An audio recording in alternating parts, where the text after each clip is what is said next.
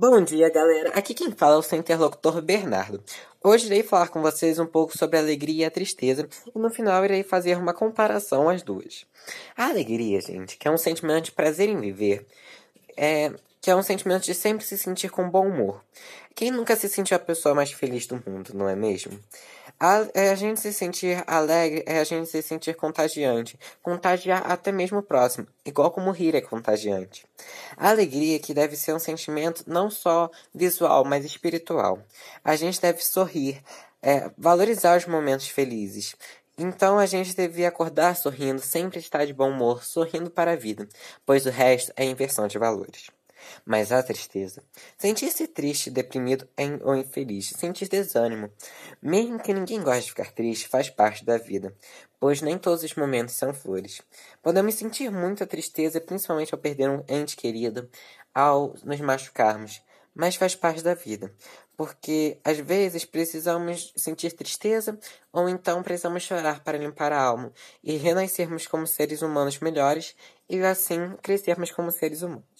Agora irei falar com vocês um pouco sobre alegria e tristeza.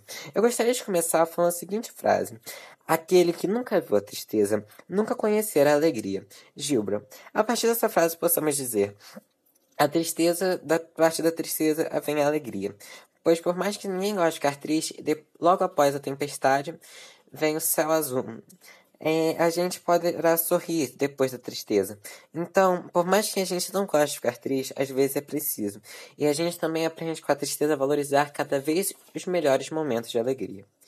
Em alguns momentos de tristeza, a gente nem sempre vai ficar favorável, feliz, porque a gente às vezes sofre com algumas coisas. Mas em outros momentos, a gente não consegue segurar nossa alegria. A gente sorri, a gente cai na gargalhada, a gente é a gente conhecer alguém que a gente gostaria de conhecer, curtir com os nossos amigos, ouvir nossas músicas preferidas, ser livre, de certo modo, possamos dizer. E assim eu gostaria de terminar esse podcast, ele ficou bem curtinho, mas eu gostaria que a partir disso vocês refletissem sobre a alegria e a tristeza, como mesmo a tristeza que ninguém gosta de sentir, ela é muito essencial para a nossa vida. E a alegria que é maravilhosa, é sempre estar de bom humor. Então, vamos valorizar mais momentos alegres e felizes, porque o resto é inversão de valores.